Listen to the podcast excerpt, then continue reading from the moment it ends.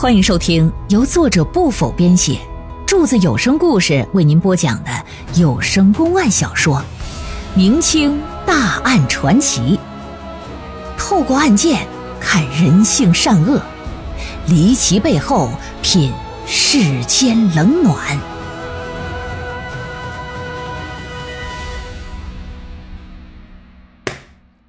那老爷就认准了陈英林的死跟这奸夫淫妇有关，一定是他二人所为。在他看来，他们这么做无非是想长久的在一块侵占人家的家产，所以说用刑也不留情，用刑杖打完，一看不认罪，接着拿其他的刑具招呼。林氏一妇道人家扛不住，没多久就昏死了。农家乐那边不承认，就一门扛。当把大堂上所有刑具都用过一遍之后，这小子已经遍体鳞伤、奄奄一息。可即便如此，还是不承认杀了人，咬着后槽牙，有气无力的趴在堂下。呃，大人呢？大人，您就算杀了我，我也不承认，因为我根本没杀人呐。大人不信，你直接砍我脑袋算了。总之。总之，想让我承认我没干过的事儿，不可能。啊说完就昏了。看着地上形如死尸的二位，老爷不由得直皱眉。这样的结果显然跟他想的不一样，而且按照他以往的办案经验，即便是冤假错案，这么一通用刑也很难不招。而二人呢，宁死不招，难道说凶手不是他们？可种种迹象表明，只有他们才是最有嫌疑的。若不是他们，还能有谁呢？让衙役把二人暂且就关入大牢。退堂之后，回到后院沏了壶茶，一边跟着喝茶，一边琢磨这案子。目前可以肯定的是，陈英林是不可能自己与人结仇的。那么，主动去害他的人，不是为了报仇，就一定有其他目的。想来呀，只能是为了家产。陈家家族的人是早就被排除嫌疑的。如果林氏也可以排除的话，那么，哎，老爷脑海中出现一人的名字，不是别人呢，正是陈小妹。会不会是妹妹为了跟哥哥争夺家产，害死了亲哥呢？他可是一直被忽略的人。想到他，老爷不禁有些激动。一下子站起身来，在书房里就来回踱步。按照律法之规定，如果一个人家父母都死了，儿子也不在，女儿没出嫁，那么女儿完全可以继承家业。陈小妹显然符合这条件。另外，她和林氏同住一个院这他嫂子跟人奸情持续了两年，啊，那他哥没察觉不稀奇，毕竟不是个正常人。你这百精百灵的，你就一点风都没闻着吗？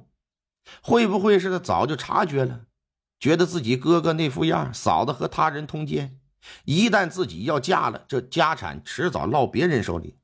与其如此，不如我自己继承，好歹我也姓陈。于是他就杀害他哥哥，然后等着官府调查。他认为迟早得查到林氏氏身上，只要得知他有奸情。那么一定就会认为他是凶手，到时二人判了死罪，陈小妹可以顺利得到家产，能不能是这么个事仔细一琢磨，这中间也存在着几个问题：一个是他为了争夺家产，能狠到去杀自己的亲哥；另外，他有能力自己跑到村外的田地里，又是勒死狗，又是扎死人吗？如果没能力，那会不会是他勾结外人呢？那外人又是谁？把这陈小妹列为嫌疑人，虽说存在疑点，但老爷认为无论如何都得好好调查一下的。人命关天呢，谨慎仔细点总没错。于是派出衙役对陈小妹个人情况进行摸排。调查发现呐，这姑娘是大门不出，二门不迈，与外界几乎没联系，跟异性接触最多的也就是农家乐。与外边其他男人可以说绝无接触的可能，这也就意味着他杀他哥的可能性微乎其微。但是陈小妹当年刚出生不久的时候，他父亲给他定了个娃娃亲，对方是陈家庄西南十五里之外长乐村的贝凡奇。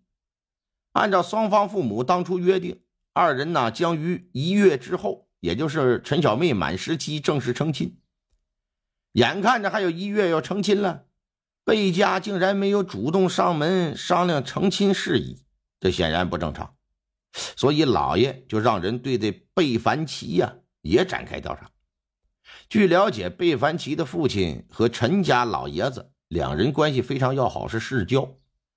俩人当年家庭情况也都差不离儿，称得上是门当户对。再加上男的比女的大一岁，于是两家就想啊，好上加好，定了个娃娃亲。贝凡奇十岁那年，他父亲得病死了，留下一片家业，娘俩呢不愁吃喝。可是能挣钱的人没了，家里就有个金山，早晚也得掏空啊。